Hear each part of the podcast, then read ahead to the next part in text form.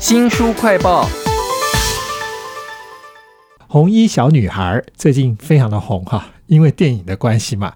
其实啊，在台湾的妖怪故事里头，还有黄衣小飞侠哦。我想大家应该都没有听过吧？其实我们都听过什么林头姐啦、虎姑婆啦、水鬼抓交替这些妖魔鬼怪的故事，还超多的呢。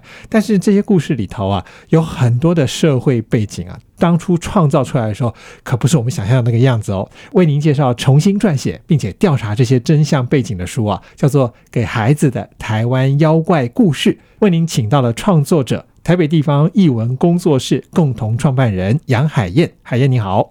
各位听众朋友，大家好。这本书真是跟我们想象中的那种传统的妖怪故事非常不一样哈。比如说讲那个水鬼抓交替，那不是我们很常听到的故事吗？结果你们在讲一出戏，这出戏呢在台上演了老半天呢，都演不完，想结束都不行。到底发生什么事情呢？这个故事其实是流传在大埔林那个地方的真实的故事，因为他们有一个鹿沟诀嘛，然后鹿沟诀很多人在里面跳河自尽。因为各种原因啦，就日治时期的时候，那边有油锅啊之类的关系，然后还有一些比较穷苦的人就生活在那个地方。那因为这样子，当地有很多水鬼传说。那其中一个传说就是有一次请了一个戏班子来，然后他们在戏班子扮演的时候，诶，特别被嘱咐说你不能有和尚跟道士这样的角色出现，然后也不可以提到阿弥陀佛这四个字。然后那个戏班就觉得很奇怪，为什么要这样子规定我？反正有钱。当然还是要做嘛，结果做一做就这个天永远都不亮，不知道为什么。然后忽然就想到，哎，该不会那些人不是人吧？所以就忽然就喊说阿弥陀佛，结果一下子天就亮了。从此以后，就是因为我也要镇水鬼，所以那个当地也附近的寺庙也有一个叫做阿弥陀碑，那个地方就是刻一个阿弥陀佛的碑，这样子。哇，这个是给孩子的台湾妖怪故事啊，讲到水鬼抓交替，你们挖了非常多的故事，还有它的背景，所以很多像是郑成功哈杀妖怪。或者是虎姑婆的故事被你们写的都不太一样了。后面那个历史背景到底是什么呢？有没有哪一个故事跟后面的历史背景非常有趣的对照？你可以给我们介绍一下。其实妖怪传说很多时候。不一定能够变成我们现在看到的这种很很顺、很通顺的故事。它通常就是一个人讲说曾经在哪个地方经历过什么事情，然后口口相传，然后经历过不同的家有天醋以后，成为大家熟知的一个版本。通常是不会有一个统一的版本。那我们做的事情就是把这些东西收罗起来，然后整理，然后融会通顺以后写出来这样子。可是那个历史背景我觉得超有趣的，例如说有很多原住民他们的传说故事里头会出现巨人，嗯，或者是白色的巨人。或者是可能会骚扰妇女的巨人，嗯，哎，结果竟然是跟当时的荷兰人那些外国人有关了。嗯嗯，其实巨人传说很多都有可能会联想到异族啦。其实不只是巨人传说，像矮人传说啊，或是地底人传说，很可能都是一开始原住民在跟其他民族接触时候留下的印象。那这些印象之后再经过时间发酵，然后就慢慢的变成各种各样不同看到的故事。比如说像刚刚周大哥讲到那个白色的很高大的巨人，然后这个巨人他会使用法术，然后变身，他们名字。叫做阿里嘎盖，然后住在美伦山上，传说是萨奇莱亚跟阿美人附近的一个算是邻居吗？但他们一开始相安无事，后来才发生了一些呃，到部落侵扰妇女啊，或是把小孩子的内脏吃空，杀死小孩。总之就是各种各样的冲突以后，然后他们就觉得受不了，就决定要讨伐他，不然我们这样子被欺负也不是办法嘛。巨人非常非常强啊，怎么打都打不赢。后来战败以后，在那个梦中的时候，他们就受到这个海神卡费的托梦。告诉他说，这个巨人其实怕一种叫做捕弄的法器啊，这法器是用芒草编成的。然后后来他们就做了很多这样的法器，还才好不容易打赢。那巨人看到这些法器呢，就求饶啊，就说拜托饶过我。那我们呃，如果你放我回去，从此之后呢，就你每年在在这个地方。祭拜我们，就是用赌论跟槟榔跟酒祭拜我们，我们就可以带来你们一年的丰收。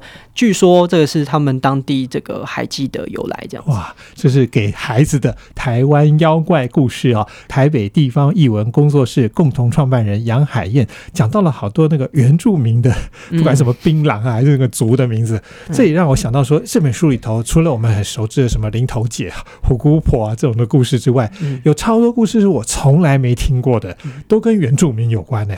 嗯，因为其实我们这本书很重要一点是我们希望呈现台湾是一个多元文化的地方，就是不只是汉文化，还有很多各式各样，不只是原住民十六族嘛，比如还有平埔族啊、新住民的故事。但我们这次没有收到新住民的故事啦，但我们想要呈现的就是，其实台湾是一个多元文化的地方，然后并且这些文化是多元并进的，就不是一个单一独大的情况。是这些原住民的妖魔鬼怪的故事里头，有很多真的是很奇特的，有的是。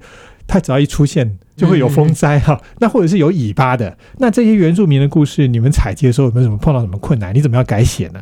其实采集的工作不算是我们工作室做的事情，因为其实有不少这个研究者已经有在做这些采录的工作。那这个比较算是填掉部分，那也是他们的专业，所以我们就没有涉猎这个部分。那我们主要是把这些资料收集起来，然后汇集成一个。比较通顺的故事，因为在收集传说的情况很可能是很片段的，比如说像是独眼巴黎的故事，其实就蛮片段的。可能问他们说：“诶，你有听过独眼巴黎的故事吗？”那他可能会说：“啊，我知道在哪边那个石头就是独眼巴黎造成的痕迹。”我我补充一下，什么是独眼巴黎？就是这个是流传在台湾族的故事，就是有一个人叫做巴黎，然后他的眼睛是红色的，那这个眼睛一看到任何东西，这个东西就会烧坏，然后就死掉这样子。所以后来为了不要伤害到其他人，所以他就把自己眼睛蒙住，然后住在那个部落附近的一个山洞里面。异族知道这件事以后，就入侵这个山洞，然后把巴黎。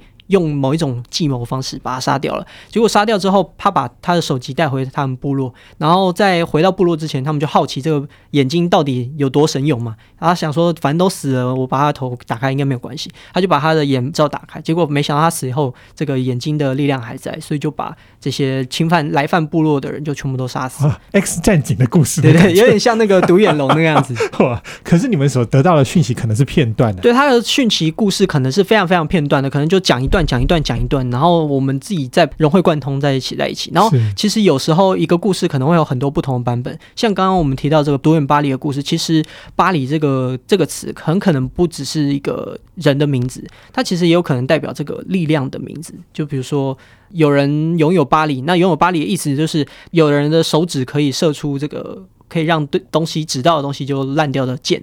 各种各样的能力都有可能被教到巴黎啦。是这个给孩子的台湾妖怪故事哦，已经超越我们的想象了。它题材的广泛，还有它那个背后的社会历史都被你们挖出来了。甚至还有一个点，我觉得超有人味的，就是有一些妖魔鬼怪哈，你骂骂他，他也就跑掉了。这是我真的想象不到的故事。嗯，刚刚这个周大哥讲的，可能是我们有写到这个取尿婆的故事。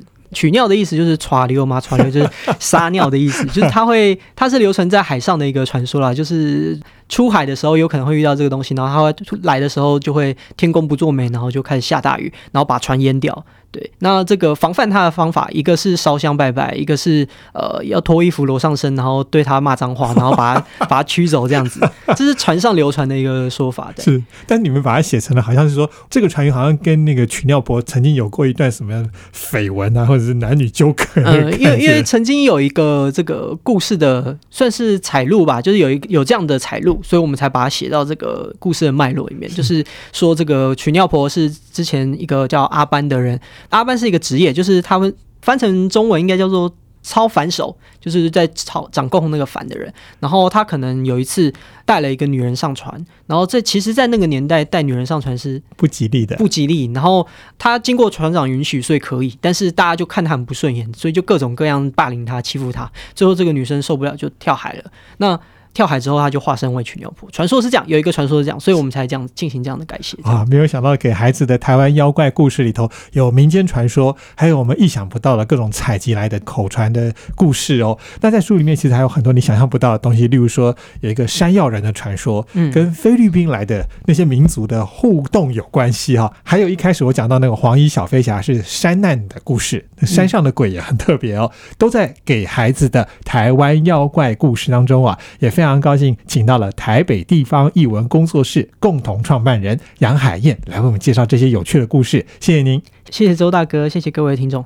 新书快报在这里哦，包括了脸书、YouTube、Spotify、Podcast，都欢迎您去下载订阅频道，还要记得帮我们按赞、分享以及留言哦。